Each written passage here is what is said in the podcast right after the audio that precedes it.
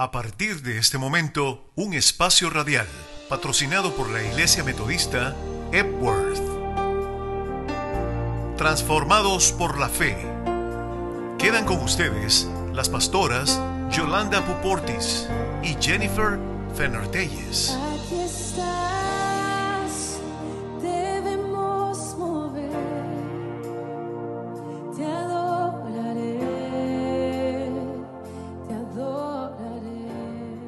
Buenos días, hermanos y hermanas.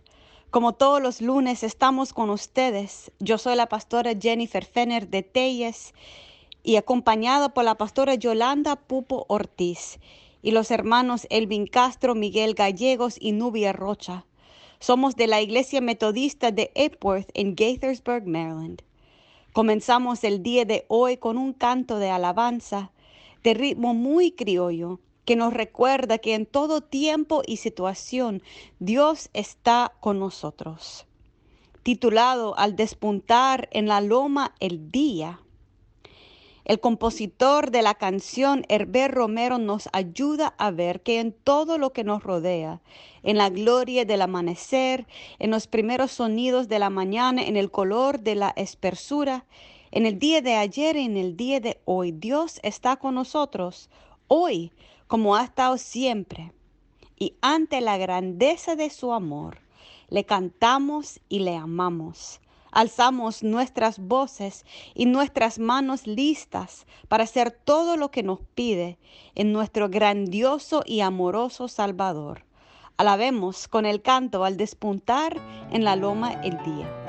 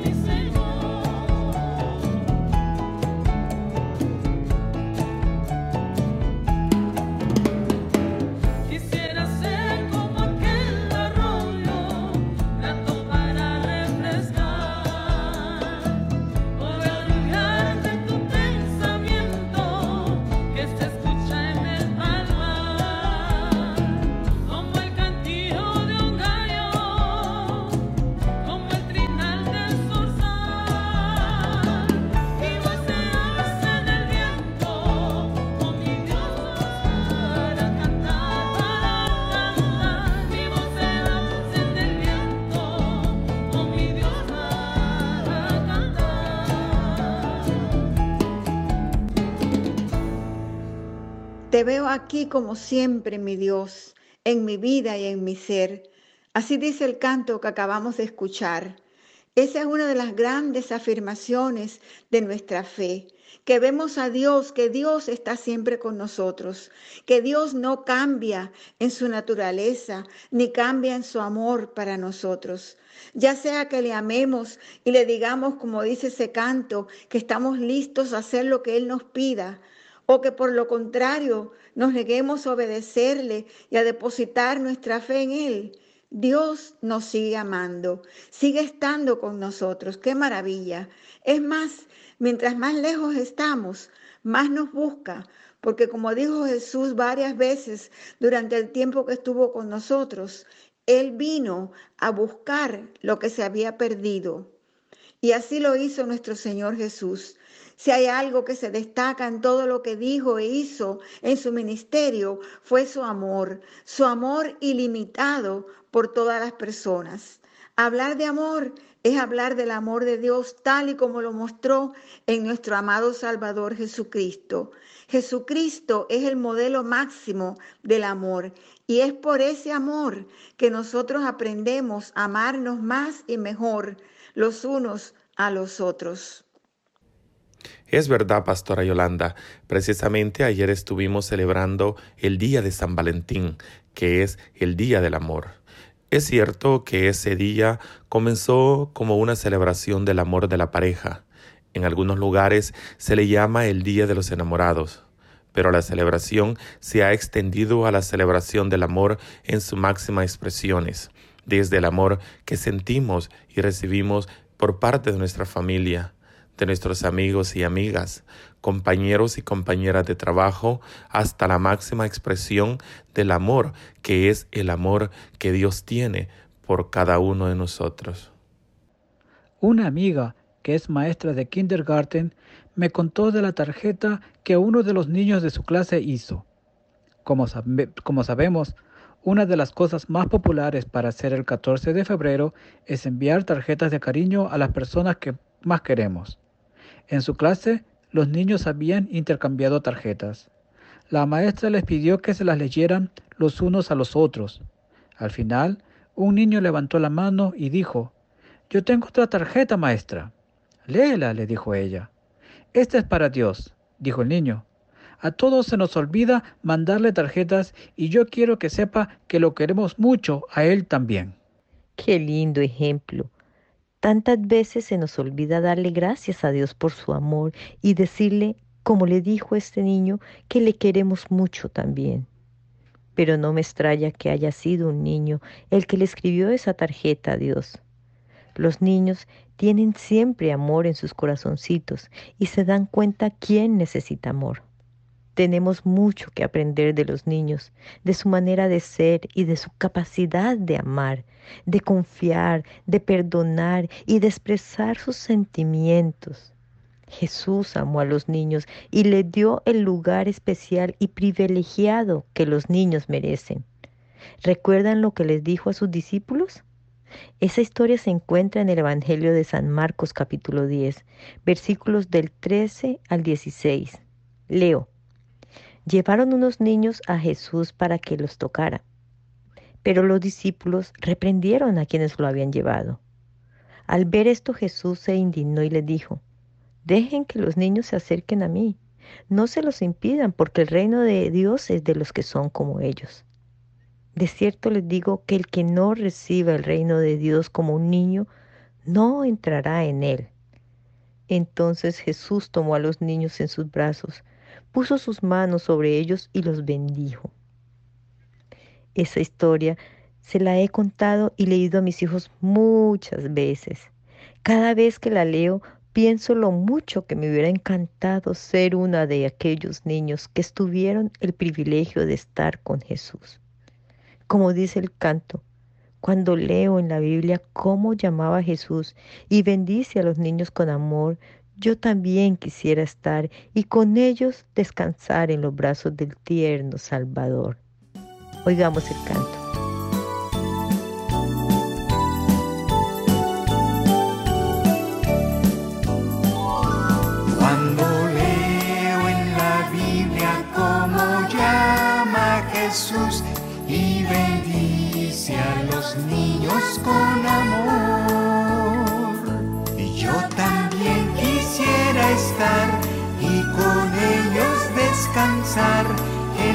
Brazos del tierno Salvador. Él quisiera sus manos sobre mí reposar, cariñosos abrazos del sentir, sus miradas disfrutar, las palabras escuchar, a los niños dejar a mí venir. Sí, yo creo que es importante que le hablemos a nuestros niños del amor de Dios, que les contemos esa historia, que les digamos cómo Jesús reprendió a sus discípulos cuando se dio cuenta que no les permitieron a los niños que viniera verle de cerca. Jesús les enseñó a sus discípulos y a todos los que estaban allí presentes que los niños tienen un lugar importante en nuestras vidas y en su reino. Yo sé que nosotros, los adultos, amamos a nuestros niños y hacemos todo lo que podamos para hacer que ellos y mucho más. Pero en nuestro afán de cuidarles y enseñarles, a veces no nos detenemos a escucharlos, a dejarles el lugar y el tiempo que en realidad necesitan. No creemos que podemos aprender de ellos. Sin embargo, eso es lo que Jesús nos estaba enseñando cuando nos dijo que de los niños es el reino de los cielos y que del reino de Dios es de las personas que son como niños. Como tú dijiste, Nubia, los niños siempre tienen amor en sus corazones. Es innato en ellos el amar, el perdonar, el confiar en las personas que los quieren y el olvidar de sus enojos. ¿Cuántas veces no hemos visto a dos amiguitos enfadarse por algo, cualquier cosa, y luego al rato seguir jugando como que no hubiera pasado nada? ¿Cuánto tienen los niños y niñas que enseñarnos a nosotros los adultos amar de esa manera y a perdonar de corazón. Muchas veces decimos que hemos perdonado, pero lo seguimos recordando y peor aún, en la primera oportunidad que pasa algo, se lo recordamos a la persona que nos agravió. ¿Y qué me dicen de la capacidad que tienen los niños de amar no solo a su familia y a sus amiguitos, sino a todas las personas sin ninguna distinción? Hace un tiempo presencié algo que me hizo pensar y me conmovió. Era en tiempo de Navidad y todo el mundo andaba apurado con sus compras. Ustedes saben cómo es eso. En la esquina de una calle, un señor mayor de edad esperaba por la luz para pasar, pero todos se le adelantaban y cuando ya le iba a pasar, ya había cambiado la luz. Entonces vi a un niño como de 10 años llamando la atención de su padre sobre aquel anciano. Él le decía, espera papi, creo que aquel señor necesita ayuda. Pero era obvio que el padre estaba tan apurado que ni lo oía y no estaba dispuesto a esperar. Pero el niño, desprendiéndose de la mano del padre, fue hasta el anciano y tomándole de la mano, lo ayudó a cruzar la calle. Nadie se había dado cuenta de lo que estaba pasando aquel señor, sino a un niño de 10 años que le enseñó a su padre a detenerse para ayudar a alguien en necesidad. A mí me conmueve y me llena el corazón de alegría el ver a los niños jugar juntos. La semana cuando tuvimos nieve, algunos de los niños del barrio salieron a jugar en la nieve. Qué gusto oír sus voces alegres y verlos disfrutar juntos, unos más altos, otros más pequeños, algunos de piel blanca y otros de piel morena, todos contentos, disfrutando juntos de aquel rato de diversión. Para ellos no había ninguna diferencia en la edad, el color de la piel, el acento con que hablaran o la marca de sus zapatos o ropa. Los niños juegan y estudian juntos sin prejuicios y sin hacer ninguna distinción hasta que nosotros los adultos les enseñamos algo diferente. Porque somos nosotros los adultos los que les enseñamos, ya sea en palabras o por nuestro ejemplo, con nuestras acciones o nuestras reacciones, a tener prejuicios y a juzgar a las personas por su color de piel, su acento, su nacionalidad o sus posesiones materiales. Saben, hermanos, viene a mi mente mi pasado. Hace algunos años, cuando yo me casé, pasé a tener una holgura económica que me hizo sentirme con altivez frente a otras personas. Luego, con el pasar de los años, pasaron varias situaciones las cuales me dejaron sin esa holgura, a tal punto que me tocó emigrar a este país en búsqueda de nuevas oportunidades para salir adelante, porque me sentía castigada por Dios. Y estando en ese proceso, empecé a buscar más de Dios. día tras día para no sentirme sola y abandonada. Y Dios me habló. Primero me dijo que lo que yo estaba pasando no era un castigo de Él, sino las consecuencias de mis acciones y decisiones. Y segundo, con el tiempo pude ver más claro y mejor lo que Dios estaba haciendo y quería hacer en mí. Él solo me estaba llevando de su mano a darme cuenta de que todo en este mundo es pasajero y que no debemos poner nuestros ojos en lo material, en nuestras posesiones o nuestras posiciones, porque eso, así como llega, se va. Pero el amor de Dios nunca nos abandona. Me recordó lo importante que era buscar primero el reino de Dios y su justicia y el por qué Él nos llama a ser como niños. Porque los niños, si nosotros los acostumbramos a vivir con humildad y en autoridad, ellos se conforman y así vivirán felices. Por eso Jesús dijo que teníamos que aprender de ellos, recuperar la inocencia, la humildad y la fe de los niños. Si recuerdan, en una ocasión los discípulos comenzaron a discutir entre ellos sobre quién sería el mayor en el reino de Dios. Cuando le preguntaron a Jesús, este les contestó que para ser el mayor en el reino de los cielos tenían que cambiar y ser humildes como los niños. Me gustaría leer el pasaje donde, donde se encuentra esa conversación. Está en el Evangelio de San Mateo en el capítulo 18, los versículos del 1 al 7. En ese momento los discípulos se, se acercaron a Jesús y le preguntaron, ¿quién es el mayor en el reino de los cielos? Jesús llamó a un niño, lo puso en medio de ellos y dijo, De cierto les digo que si ustedes no cambian y se vuelven como niños, no entrarán en el reino de los cielos. Así que cualquiera que se humille como este niño es el mayor en el reino de los cielos, y cualquiera que recibe en mi nombre a un niño como este, me recibe a mí. Me, me imagino lo triste que sería para Jesús oír esa pregunta por parte de sus discípulos, a pesar de haber estado con Él, de haberle escuchado, ser testigo de su obra y sus enseñanzas sobre el reino. No habían entendido todavía, se preguntaban quién sería el mayor en ese reino. Pero ese Jesús tuvo que repetirle lo que ya les había enseñado antes llama a un niño, lo pone en medio de ellos y le dice que tienen que cambiar, que para ser parte de su reino, donde no hay diferencia de clase, diferencia de rango, diferencia de raza, ni de, ni de ninguna otra diferencia, tenían que ser como un niño, tenían que ser humildes como ellos.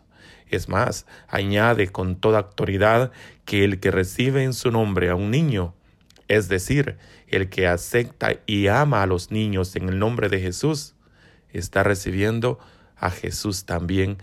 Es como Jesús también dijo que cuando le diéramos de comer a alguien hambriento, le estábamos dando de comer a Jesús. Y cuando le damos la espalda a alguien necesitado o a alguien a quien por cualquier razón consideramos inferior, le estamos dando la espalda a nuestro Señor Jesús. Jesús sabía de la tendencia que tenemos los seres humanos de creernos superiores a los demás. Por eso hacía tanto énfasis en la humildad, la humildad de corazón que desecha toda arrogancia, envidia, celos y deseos de poder. Con su propia vida, Él demostró lo que es verdaderamente la humildad, aunque Él era el Rey de Reyes, el Hijo de Dios. Nunca buscó la alabanza ni la gloria de los que le seguían.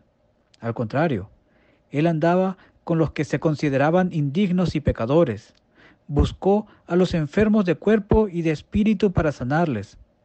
Cuando entró a Jerusalén en la última semana de su vida, aunque sus discípulos salieron a vitoriarle con palmas, cantos y flores, él entró humildemente montado en un asno, símbolo de humildad, y en la última cena con sus discípulos cuando estaba ya muy cerca el momento de la cruz, en la última cena con los discípulos, Él les lavó y les secó los pies. El lavado de pies era algo muy importante en aquella época, pues había mucho polvo y lo que usaban de calzado eran sandalias. Luego, el lavarse los pies al llegar a la casa era algo importante y primordial. Cuando llegaban visitas, eran los siervos o los que tenían la categoría más baja en una casa los que hacían el trabajo de lavarle los pies. Por eso a ninguno de los discípulos se le ocurrió lavarle los pies a Jesús ni a sus compañeros. Ellos no se consideraban siervos. ¿Cuál no sería su sorpresa cuando vieron a Jesús tomar una vasija e invitarles a sentarse para lavarle los pies? No en balde, Pedro contestó. No, maestro. Él no podía permitirle que su maestro se rebajara de tal manera. Pero Jesús lo hizo. Se arrodilló delante de cada uno y les lavó y secó los pies. Al final le dijo, si yo, que soy su Señor y su Maestro, lo he hecho, ustedes pueden hacerlo también. Pueden servirse los unos a los otros. Como dijo Miguel, aquella cena fue la última cena que Jesús tuvo con sus discípulos antes de su juicio y crucifixión. Aquella fue la semana que ahora nosotros llamamos Semana Santa. Este próximo miércoles, el miércoles 17, es miércoles de ceniza, el miércoles que inicia la cuaresma. La cuaresma es el tiempo que dedicamos para prepararnos, para recordar y revivir aquella última semana de Jesús en su forma física con nosotros. Durante la cuaresma tenemos oportunidad de revisar nuestras vidas y nuestra relación con Dios. Es un tiempo para profundizar nuestra fe, esa fe que nos hace partícipes de su reino, de ese reino que valora el amor, la generosidad, el perdón, la humildad, ese reino al que nos dice Jesús que para entrar en él tenemos que ser como niños. Como le dijo Jesús también a Nicodemo, recuerdan, hablamos de él la semana pasada, para entrar al reino tenemos que cambiar, tenemos que renacer, tenemos que ser como niños. Esa es la invitación que Jesús nos da y como todas sus invitaciones es posible. Jesús no nos pide nada que no podamos hacer, porque con su ayuda y el poder del Santo Espíritu, todos podemos cambiar, todos podemos renacer, todos podemos recuperar la fe, el amor, la apertura de espíritu, todas esas cosas que hizo que Jesús diera que los niños tienen el reino de los cielos. Sí, todo es posible cuando lo hacemos en el nombre de Jesús. Por muy cargado que tengamos el corazón, por mucho que con los años nuestras vidas se hayan endurecido, o por muy amargados que nos sintamos en cualquier momento, o cuando nos sentimos prisioneros de cualquier vicio o pecado, hay poder en Cristo para cambiar, para renacer, para ser como un niño. Hay poder en Cristo, hermanos y hermanas, y el primer paso es venir a Él, así tal y como somos, venir a Él como lo hacían los niños en aquella época, venir a Él y pedirle que nos ayude, que nos perdone, que nos guíe en el proceso de cambio, de transformación.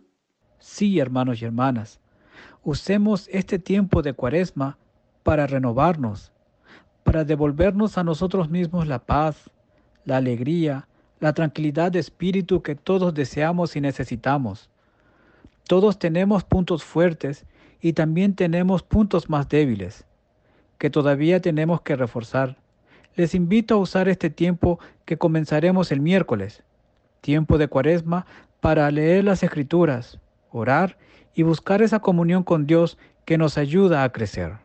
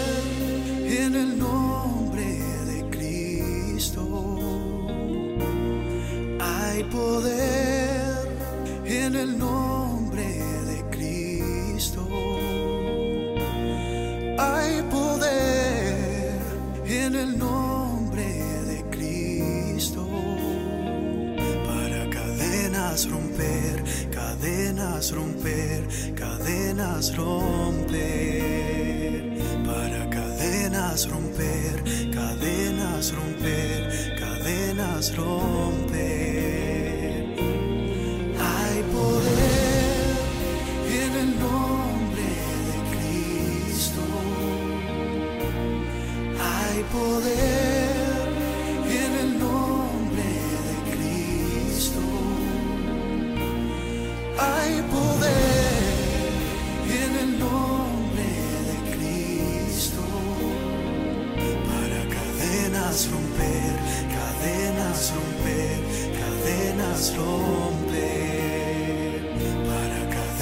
cadenas romper, cadenas romper, cadenas romper. Se levanta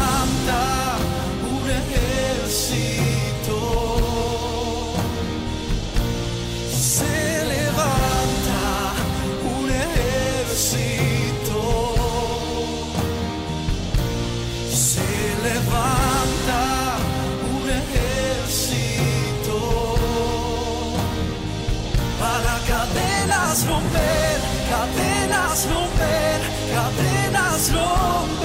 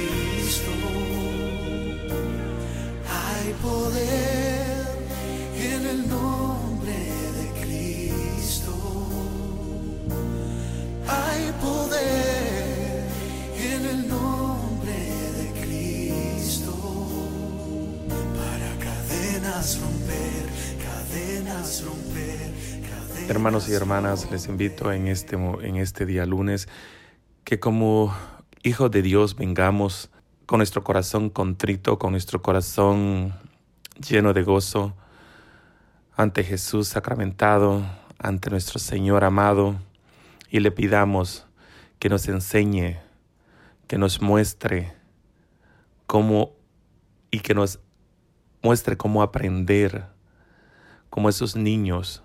Queremos ser renovados, queremos ser transformados, queremos ser como esos niños que llegan donde su padre cuando lo reciben con los brazos abiertos. Así queremos que Jesús nos enseñe a recibirle, a extender los brazos hacia Él y que nos enseñe a amarle a través de los niños, a través de nuestros hermanos y hermanas, a través de nuestros compañeros y compañeras de trabajo, a través de nuestros hermanos de la iglesia. Que sea Jesús, así como está con esos brazos extendidos en la Santa Cruz, que así mismo nos reciba a nosotros en estos momentos, que necesitamos ese abrazo, abrazo, un abrazo amigo, un abrazo sincero, que muchas veces tal vez estamos en momentos difíciles, pero que sabemos que a la única persona que podemos llegar y la única persona que nos puede recibir con esos brazos abiertos como un padre recibe a su hijo es solamente Jesús de Nazaret. Es solamente nuestro amado Señor que está ahí esperando a que usted y yo lleguemos y que vayamos ante Él y le los postremos de rodilla ante Él O si usted va en el carro en esta mañana, ahí mismo le pido que me acompañe en oración y que digas, Jesús, abro mi corazón en esta mañana, extiendo mis brazos, aleluya, y que vengas tú, Señor, a transformarme, que vengas tú, Señor, a transformar mi vida, porque te necesito. Necesito que vengas y me limpies, me laves, perdones pecados, mis culpas, y que seas tú mi único sanador.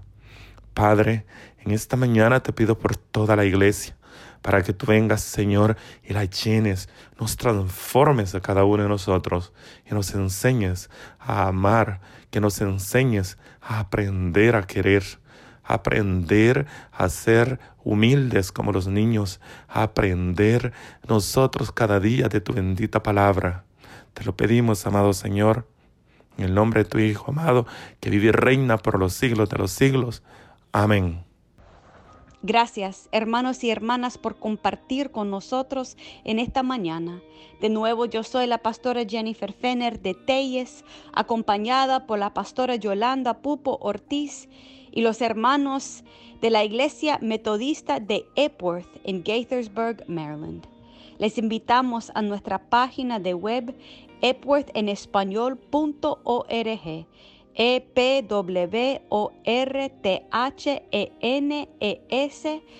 a n o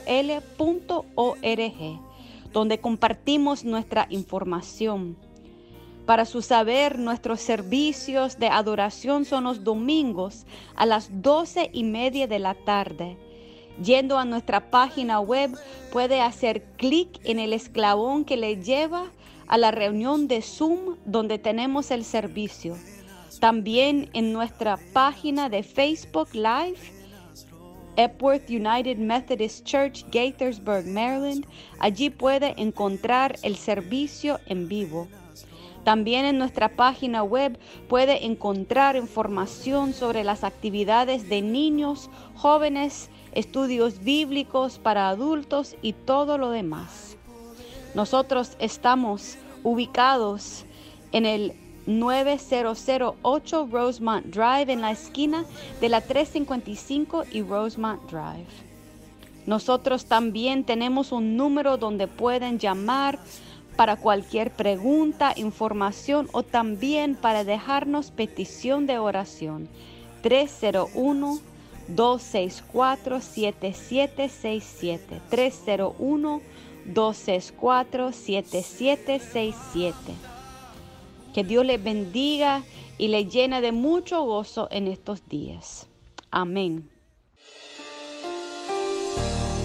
Hasta aquí su espacio Transformados por la Fe, el programa semanal de la Iglesia Metodista Edworth de Gatesburg, Maryland, ubicada en el 9008 de la Roseman Drive, con teléfono 301-264-7767.